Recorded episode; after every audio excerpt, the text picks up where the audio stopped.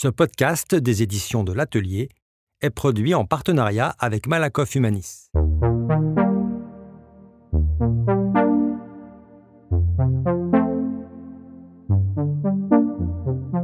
Salut, c'est Christelle, la fondatrice de Musae, le premier média sociétal qui dédramatise et démocratise la santé mentale pour les jeunes. Je suis ravie d'animer ce nouveau podcast Ça va pas la tête, inspiré par l'ouvrage collectif En finir avec les idées fausses sur la santé mentale et la psychiatrie, sous la direction d'Astrid Chevance aux éditions de l'Atelier.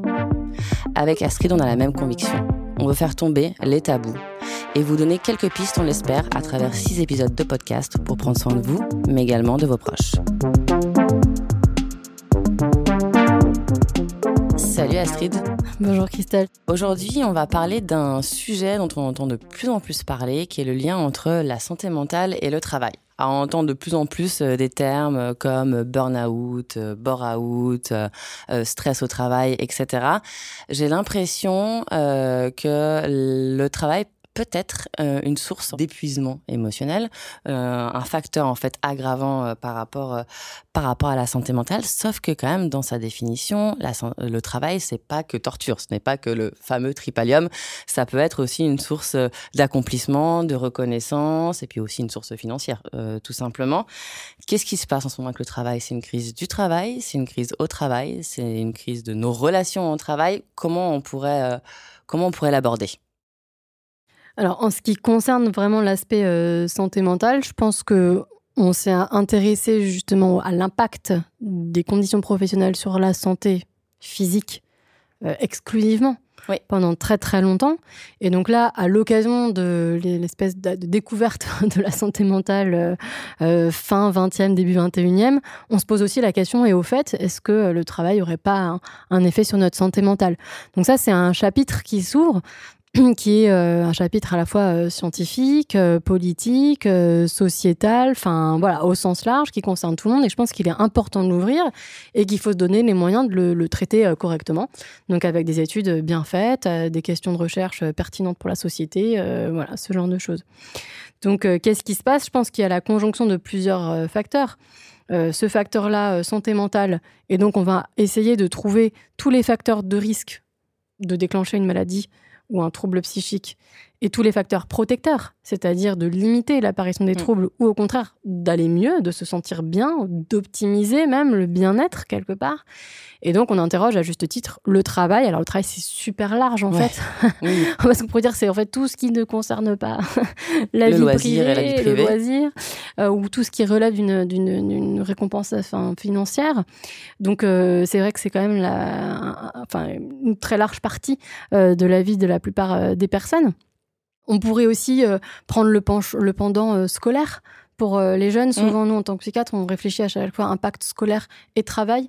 Enfin, c'est-à-dire la vie en dehors du cadre familial, la vie un peu qui, relève aussi de contraintes hein, obligatoires. Donc, donc voilà. Donc ce côté-là, santé mentale et travail, je pense que c'est un, sujet hyper important à aborder et il faut pas le faire à la va-vite. Il faut donner les moyens et scientifiques, notamment d'y répondre. Et euh, tu disais effectivement en faisant le parallèle avec euh, le collège ou avec euh, le lycée, donc c'est fait de contraintes, mais c'est aussi fait de relations humaines. Et c'est aussi peut-être ça qu'on est amené à, interroger et à réguler dans ces interrogations autour de travail, santé mentale. Est-ce un facteur positif ou, ou négatif? Au sein d'une entreprise, on entend de plus en plus euh, parler pour justement amener de la prévention par rapport à ça, euh, des risques psychosociaux. Euh, qu'est-ce qu'on met derrière ce terme? Oui, les risques psychosociaux, bah, ce sont tous les risques à la fois psychologiques, sociaux et un mélange des deux. Mm-hmm. Par exemple, ça va être, ça peut être le, nombre d'heures au travail ou une façon de je sais pas, de, gérer le stress. Enfin voilà, c'est hyper large en fait.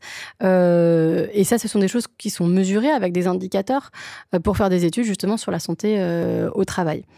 Euh, effectivement, comme tu l'as très bien dit, en fait, le travail, ça peut être un lieu, ça peut être un temps de transport, ça peut être aussi des interactions, ça peut être un type de tâche ou plusieurs types de tâches. Enfin, c'est très très riche. Et donc, ce qui est difficile en épidémiologie de la, santé au travail, bah, c'est d'arriver à trouver les bons indicateurs. Et pour l'instant, c'est vrai qu'on est aussi dans ce type de réflexion. C'est-à-dire quel type d'indicateur on a besoin à la fois pour mesurer l'état de santé mentale et à la fois pour identifier les facteurs de risque psychosociaux. Donc il y a ces enjeux-là euh, qui euh, font l'objet d'enquêtes spécifiques, hein, notamment très qualitatives, pour aller demander aux gens, bah, vous, sur votre travail, comment ça se passe. Mais cette question euh, des interactions, elle est très importante parce que qui dit interaction dit forcément impact sur la vie émotionnelle, sur mm. la pensée, euh, sur les comportements. Et donc, euh, ça, c'est des choses où on passait ça comme annexe dans le travail. Alors, on se rend compte que ça peut être très, très structurant. Ouais. Ça a un impact sur la productivité et c'est ça qui intéresse notamment les, les, les, entreprises à but lucratif. C'est-à-dire que si l'entreprise, elle va bouger, si elle se rend compte que de mauvaises conditions de travail ou que de mauvaises interactions bah, vont gêner la production et donc euh, voilà le profit euh, de, de l'entreprise. Et je dis ça enfin de façon non dénigrante en mhm. fait. Hein. c'est que euh, quelque part, c'est bien que tout le monde se rende compte qu'on a intérêt à avoir des conditions de travail qui contiennent un certain type d'interaction qui soit favorable à tous c'est dans l'intérêt effectivement de tout le monde qu'il y ait des, des, relations apaisées et une notion de, de bien-être au, travail. Tu disais euh, les risques psychosociaux, c'est des risques du coup multifactoriels parce que du coup ça englobe bah, le travail, les relations sociales, tes conditions pour aller à ton travail, mm-hmm. les rémunérations, etc. Est-ce que c'est pour ça que le burn-out n'est pas considéré comme une maladie? Parce que du coup, on a du mal à, poser des, frontières. il y a plusieurs choses. Est-ce que c'est une maladie, premièrement? Est-ce que c'est une maladie professionnelle, deuxièmement?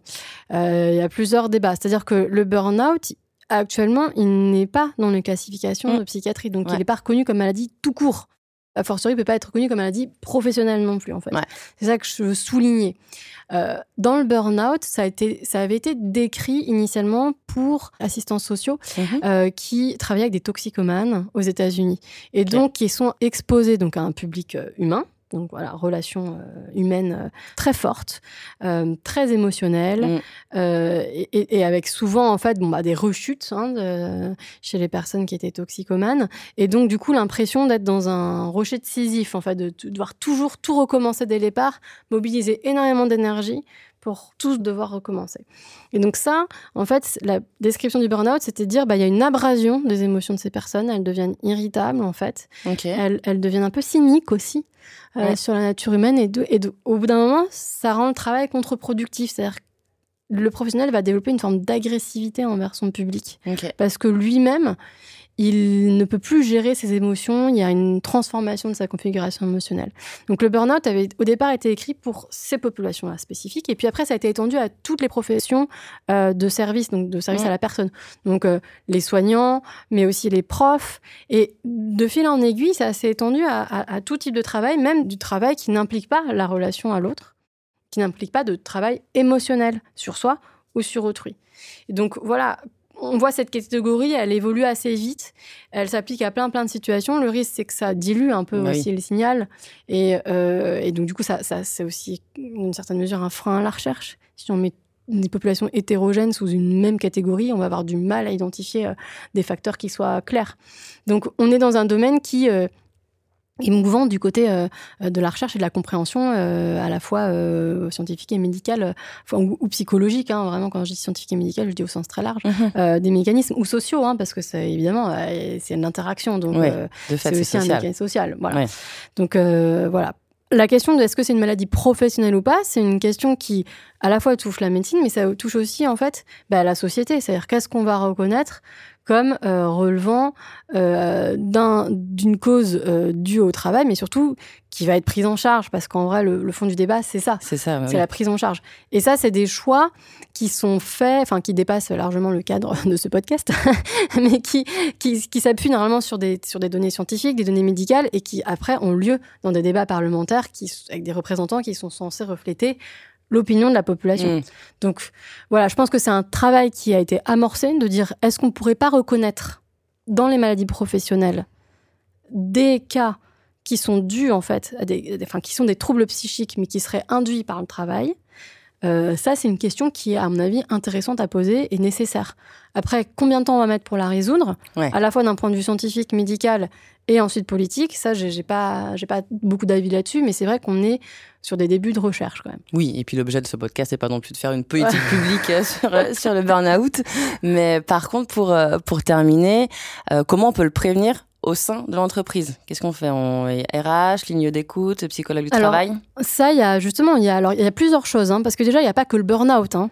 Euh, c'est-à-dire que le burn-out, il y a des symptômes dépressifs et anxieux, mais euh, il y a aussi des vraies dépressions, des vrais troubles anxieux, peut-être générés par le travail, mais peut-être pas. Enfin, ou en tout cas, un révélateur, c'est le fait de plus pouvoir aller au travail, même si c'est pas le travail qui l'a causé. Mm, mm. Donc, de toute manière, la santé mentale, c'est quelque chose qui doit intéresser euh, les RH et l'entreprise, puisque de toute manière, euh, c'est tellement fréquent, c'est une personne sur cinq quasiment, enfin voilà, entre les addictions et tout au sens très large voilà, c'est pas possible qu'il y ait des entreprises qui soient totalement indemnes ou des lieux de travail totalement indemnes de personnes qui ont un trouble psychique. Donc c'est un truc qu'il faut réfléchir aussi dans le cadre euh, du travail sur bah comment on aide au mieux les personnes. Si on repère des personnes en difficulté, vers où on les adresse comment on communique avec elles à ce sujet. Euh, des personnes qui se sentiraient mal, comment elles peuvent, est-ce qu'elles peuvent en parler sur le lieu mm. du travail ou pas Moi, en tant que médecin, mon avis, c'est que l'employeur n'a pas à connaître le diagnostic pour quelque maladie que ce soit. Donc, à fortiori pour le trouble psychique euh, aussi. Si j'ai l'impression que le travail a l'air d'être une composante très importante du trouble de la personne, ou en tout cas de sa pérennisation ou de son aggravation, bah oui, on peut réfléchir ensemble à comment on enlève le facteur euh, qui pérennise ou qui aggrave ou qui crée. Hein. Donc ça, c'est des trucs euh, qui, se, qui se font déjà.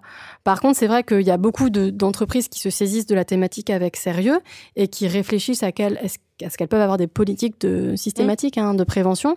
Bah, je renvoie vraiment au même argumentaire que j'ai pour, euh, euh, pour la puissance publique, c'est-à-dire que quand on fait quelque chose, euh, il, faut, il, faut pouvoir me, être sûr que ça va marcher, ou du moins prendre des, certaines assurances sur le fait qu'on va pas aggraver, euh, générer d'autres troubles comme l'effet Werther pour le suicide. On en parle dans le podcast sur le suicide, justement, où on croit bien faire en parlant de suicide, mais en fait on en parle mal, donc ça peut euh, aggraver euh, aggraver les choses. Donc il faut réfléchir voilà à développer des outils euh, de façon euh, intelligente avec des gens dont c'est le métier en fait. Faut pas faire ça forcément que en interne entre mm. entre RH deuxièmement il faut que ces outils ils aient montré une certaine forme d'efficacité ou du moins si c'est un truc un peu novateur bah faut faire un peu voilà faut avoir au moins l'expérience des personnes qui l'utilisent des usagers qui l'utilisent et sinon voir si ça a un effet sur des outcomes enfin sur des critères de jugement de santé mentale euh, à, moyen et à long terme. quoi. C'est-à-dire qu'on peut pas juste dire ah bah pour la santé mentale j'ai fait ça cette année. Comme ça, un peu, euh, voilà, c'est suffisamment sérieux pour qu'on réfléchisse euh, à la fois au sein des entreprises, mais aussi plus largement en termes de santé publique à la question. Alors du coup, Comment on fait concrètement pour prévenir les situations à risque pour la santé mentale au sein du travail? Est-ce que voilà, on crée des conditions favorables? Est-ce qu'on en parle à quelqu'un en particulier? Est-ce qu'on fait un audit? Qu'est-ce qu'on fait? Effectivement, c'est une très bonne question. Euh, qu'est-ce qu'on peut faire? Il y a trois niveaux. Je pense qu'il y a un niveau individuel, soi-même en tant que voilà employé ou dirigeant d'une petite entreprise ou à son compte qu'est-ce qu'on fait d'un point de vue collectif au niveau de l'entreprise? Et puis aussi qu'est-ce qu'on fait au niveau public, euh, santé publique, euh, politique du travail en France? Au niveau individuel, je pense que pour le coup, on peut s'appliquer un peu les mêmes conseils que ce qu'on ferait avec un, proche ou un ami ou un, copain. Enfin, ça va dépendre de la proximité à la personne. Dans tous les cas, ce qu'on doit faire, c'est ne, ne, pas stigmatiser, ne pas isoler encore plus la personne et ne pas en fait aggraver son état en se lançant dans des moqueries dans des messes basses derrière elle, dans euh, euh, de l'insulte qui mobilise euh, des termes de voilà, il est schizo ou il est je sais pas quoi, même si c'est pas du tout le cas, il n'y a pas de trouble schizophrénique ou quoi que ce soit. Enfin, voilà, se lancer dans un truc qui va en fait augmenter la marginalisation de la personne et, ses souffrances. Et après, comment on peut l'aborder bah, C'est comme avec un ami, on dit écoute, j'ai l'impression que tu vas pas très bien en ce moment, l'écouter et, voir si ça relève d'un passage à vide. Et à ce moment-là, effectivement, un soutien un peu amical peut aider, ou euh, si voilà, on se sent dépassé en se disant ça, c'est quelque chose où il me décrit vraiment euh, euh, un isolement, une souffrance, l'incapacité à faire face au quotidien, à faire face à son travail, où là, ça demande l'avis d'un professionnel et, le proposer gentiment, en fait, comme on le ferait à un ami. Au niveau de l'entreprise, c'est une problématique RH, puisque de toute manière, ce sont des troubles qui sont fréquents. Il y a des psychologues aussi du travail hein, qui, peuvent, qui peuvent aider à réfléchir à ça. En termes d'outils de prévention de santé mentale dans les entreprises, bah, on est au, début d'une science dédiée à ce mmh. sujet. Euh, donc, euh, il n'y a pas forcément d'outils euh, déjà développés qu'on puisse déployer comme ça, qui ait fait ses preuves ou de façon renversante.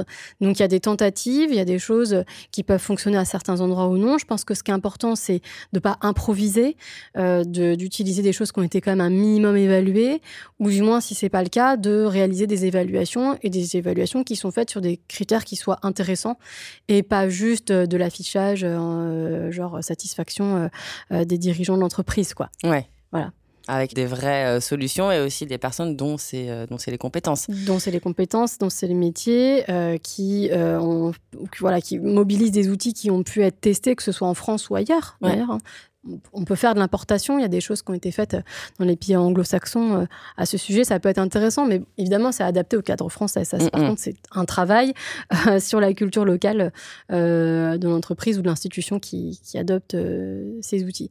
Et après, à un niveau de politique de santé publique, bah, il y a la politique de santé mentale au travail. C'est un volet entier qu'il va falloir ouvrir. Pour l'instant, il y a très très peu d'équipes, notamment de recherche, qui travaillent là-dessus. C'est pas un dossier qui est très développé, mais il faut donner le temps qu'il faut pour faire les choses bien et pas mettre en place des mesures qui se révéleront être délétères euh, des années plus tard, quoi. Et éviter le mental washing et éviter le mental washing. Euh, je pense que tu me fais le parallèle avec le greenwashing. Exactement, ou voilà, on, soit parce qu'on n'a pas assez de recul et qu'on se dit, bah, comme euh, le fait de planter des arbres, on se dit que c'est bien de planter des arbres, mais en fait, euh, si c'est pas dans le bon écosystème, en fait, ce n'est pas bien, même c'est contre-productif. C'est pareil finalement avec la santé mentale et aussi ce truc de se dire, Bon, bah, c'est un sujet dont on parle de, plus en plus. Euh, on va y ajouter un petit euh, vernis euh, publicitaire, mais sans vraiment s'attaquer à la cause du problème et se dire voilà, j'ai coché la petite case, je suis dans la politique RSE, ou du moins ce que, ce que j'en imagine, mais ça ne veut pas dire que je me suis entourée des bonnes personnes, que j'ai pris le recul nécessaire, et notamment en s'appuyant sur la recherche par rapport à ce sujet, qui est encore récente de ce que tu me dis. C'est sûr. Et puis, il y, y a, aussi une méfiance. Euh, ça, euh, j'ai pu le voir parce que j'avais fait une étude sur la santé mentale en entreprise dans le cadre de mes recherches à un moment donné.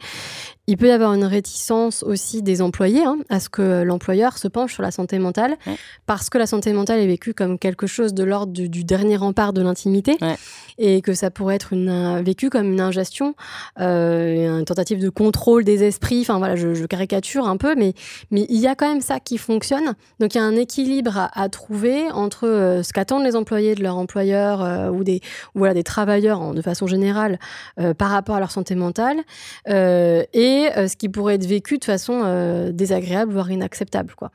Il y a une barrière effectivement de l'intime aussi peut-être à, à préserver. Ça, c'est des choses auxquelles il faut bien bien réfléchir parce que quand on va chercher par exemple des indicateurs de santé mentale, on va demander aux gens par exemple s'ils ressentent telle ou telle émotion, voilà, et du coup on rentre dans des degrés d'information. Mm il faut pas forcément que euh, l'employeur ait accès à ça non plus en fait. Donc il y a tout cette espèce de système où si l'entreprise met en place un truc pour la santé mentale de ses voilà de ses employés, euh, les employés veulent avoir des garanties extrêmement élevées de non communication entre euh, ce qui a été mis en place et l'employeur, ce qu'on peut complètement comprendre. Hein. Donc ça, on s'est interrogé sur quelles sont les conditions favorables pour générer du bien-être au travail, de mhm. manière générale. Mais à l'inverse, euh, comment ça se passe quand on est atteint d'un trouble euh, psychique Comment effectivement on arrive à s'intégrer ou pas au sein du travail et quelles sont les conditions justement de l'entreprise pour accueillir ces personnes du mieux possible? Ah Ouais, ça c'est une question euh, très très décisif pour l'inclusion justement des personnes qui vivent avec un trouble psychique. Alors je parle là vraiment avec une maladie chronique, hein, donc euh, euh, le trouble bipolaire, le trouble de la schizophrénie, un trouble du comportement alimentaire aussi par une évolution chronique, un trouble obsessionnel compulsif. Enfin voilà, il y a énormément de maladies qui ont une expression chronique, donc sur un temps long, avec un traitement à prendre aussi sur un temps long, et qui ont une composante de handicap psychique, qui sont pourvoyeuses de handicap psychique, c'est-à-dire voilà, bah, de difficultés à fonctionner euh, dans un certain environnement euh, donné. Euh, et donc là, il y a une vraie réflexion qui a été conduite et qui est encore voilà en, chantier. Donc il y a déjà des mesures de reconnaissance de handicap, première chose, c'était pas gagné, c'est assez récent, hein, c'est la loi de 2005. Euh, qui définit le handicap psychique autrement que comme un handicap mental. C'est-à-dire qu'il faut bien arriver à distinguer, ça c'est pas forcément toujours simple, qu'on peut avoir une intelligence normale, voire supérieure, et souffrir d'un trouble psychique. Mm. c'est deux choses différentes. L'intelligence telle qu'elle est définie par le QI, c'est-à-dire vraiment euh, capacité attentionnelle, mnésique, euh, exécutive sur des tâches très spécifiques, et le handicap psychique qui va être bah, quand on a une dysrégulation émotionnelle, quand on a un trouble de l'impulsivité, quand euh, on a une difficulté dans le trou dans les cognitions sociales, ça, ça peut passer euh, assez inaperçu dans les tests d'intelligence en fait. Et, donc, euh, et pourtant, il y a un vrai handicap psychique. Et, donc, il y a cette reconnaissance qui est possible, avec du coup derrière, pour les personnes qui sont le plus en difficulté, il y a des emplois protégés qui existent, donc dans des entreprises dédiées, donc des ESAT. il y a aussi des emplois protégés au sein du milieu normal, mhm. dit normal.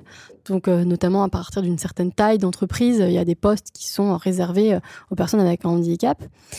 On peut faire des aménagements de temps de travail, des aménagements de postes de travail, à réfléchir avec la médecine du travail. Donc euh, voilà, avec euh, je sais pas des 80%, des 50%, ou euh, si c'est quelqu'un qui a des difficultés avec les stimulations auditives ou visuelles, le mettre dans un bureau voilà qui est moins éclairé, moins bruyant, ou l'autorisation de port du casque. Voilà, des choses comme ça qui peuvent être faites, c'est-à-dire aménager au mieux l'environnement de la personne et lui donner des, la possibilité aussi d'aménager son endroit à, elle pour qu'elle puisse fonctionner le mieux possible dans le cadre du, du travail. Ok, donc reconnaissance et conditions de travail. Très important. Et après, je pense que ça peut être aussi utile dans l'entreprise de communiquer sur les troubles psychiques en, délivrant une information pas forcément spécifique à l'entreprise, mais générale, participer euh, voilà, à des choses sur la déstigmatisation qui sont faites. Euh, il y, a des petits euh, spots qui sont intéressants, il y a des bouquins qui sont intéressants. Enfin, voilà, peut-être parler de ça pour que les personnes qui en souffrent se sentent aussi un peu reconnues, parce que souvent elles ne disent pas hein, qu'elles ont un trouble. voilà, encore moins dans l'univers du travail. Ah bah encore moins. Euh, donc euh, ça, peut être un peu compliqué.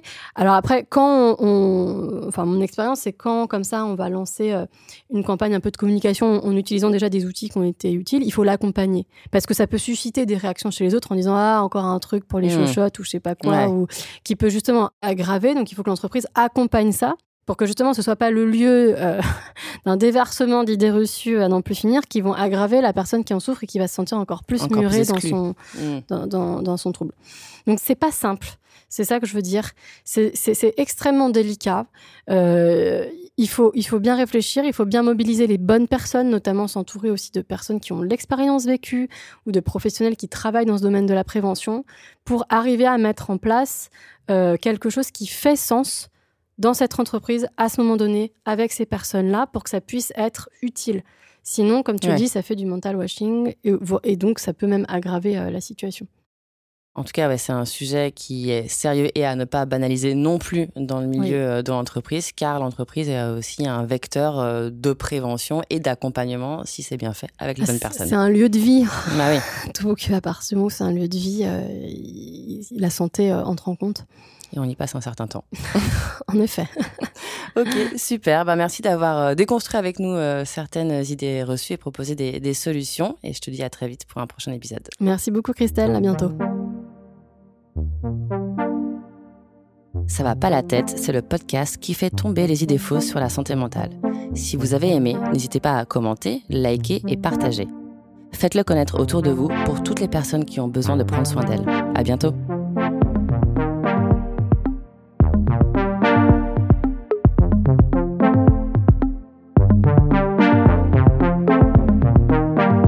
Ressentez un mal-être, n'hésitez pas à consulter un ou une professionnelle de santé, à prendre contact avec le 3114, la ligne de prévention suicide, ou à appeler le 15 en cas d'urgence.